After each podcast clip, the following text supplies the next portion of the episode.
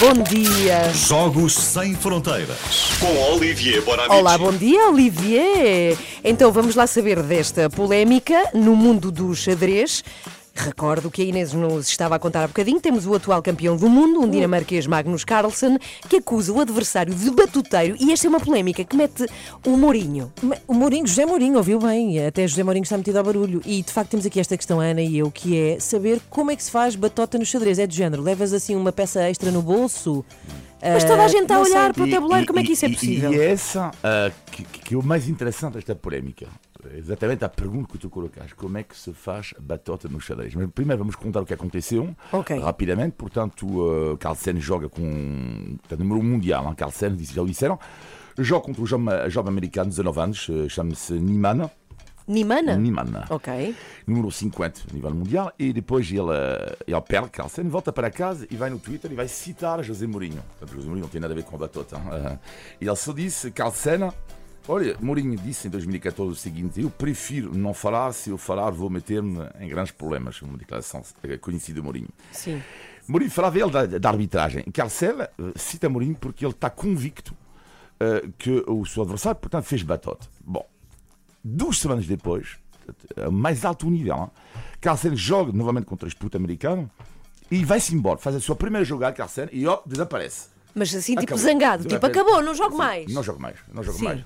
Mas ele não tem prova nenhuma, ou seja, ele vai, tem a convicção uh, depois que uh, o americano uh, o fez batota. A que- questão agora, que é essa, como é que se faz batota no xadrez? Pois. Bom, resultado, resumindo, é, é com a ajuda de um computador. De- da máquina de Blue, hein, bateu Kasparov em 97? hein? Sim, claro. Mas agora a máquina supera e de longe o homem. Isto é pior que o doping porque vou dar um exemplo. Bom, eu jogo ténis. Se eu tomar produtos dopantes, algo que eu nunca fiz já, eu sou incapaz, Fica aqui claro. eu sou incapaz de bater Rafael Nadal, mesmo com todos os produtos dopantes que me podem dar. Tens a Mas certeza. se, mas absoluta, mas se me dão um computador, posso vos dizer que eu bato Magnus Carlsen. Porque te diz as jogadas que tens que fazer. Exatamente. E isto muda tudo e é uma estatística incrível da CNN eh, recentemente interessante com um motor de xadrez, ou seja, um programa. Vocês têm 98% de hipóteses de, de derrotar o melhor jogador do mundo e 2% de hipóteses de empatar, mais ou menos 2%. Portanto, se ele ganhar é quase impossível a Carlsen contra uma máquina. Bom, mas é uma outra pergunta. Porque já sabem como fazer batota através de um software, telemóvel, etc. Mas como? Sim, como é que ele jogo- está a ver? Ou seja, como é que ele está a ver para um exatamente, Há um computador? problema ali, não é? Portanto, há um controle. Agora, está a suspeita louca eh, de, eh, sobre o Neumann que ele eh, pode ter recebido eh, informações do exterior através de um chip colocado, como dizer isto, eh, no traseiro. Não é nada. Dentro Na- dele, na- do na- corpo? Na, na- na zona traseira. Mas como é que ele depois recebe. Eh, Pode receber através de uma jogada, vamos imaginar uma jogada-chave. Avanço ou não assim. E, por exemplo, pode haver uma vibração Pois é, tipo, traseira. é avanço. e v- bom.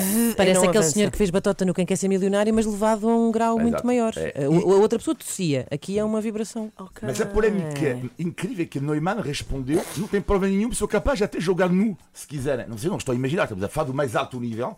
E agora, Neumann responde: mas eu jogo nu sem problema. Vocês estão imaginando Neumann nu Sim. contra o Carlsen vestido. Enfim, isto é batota. Nu só de tabuleiro. suspeitas. Suspeito de batota.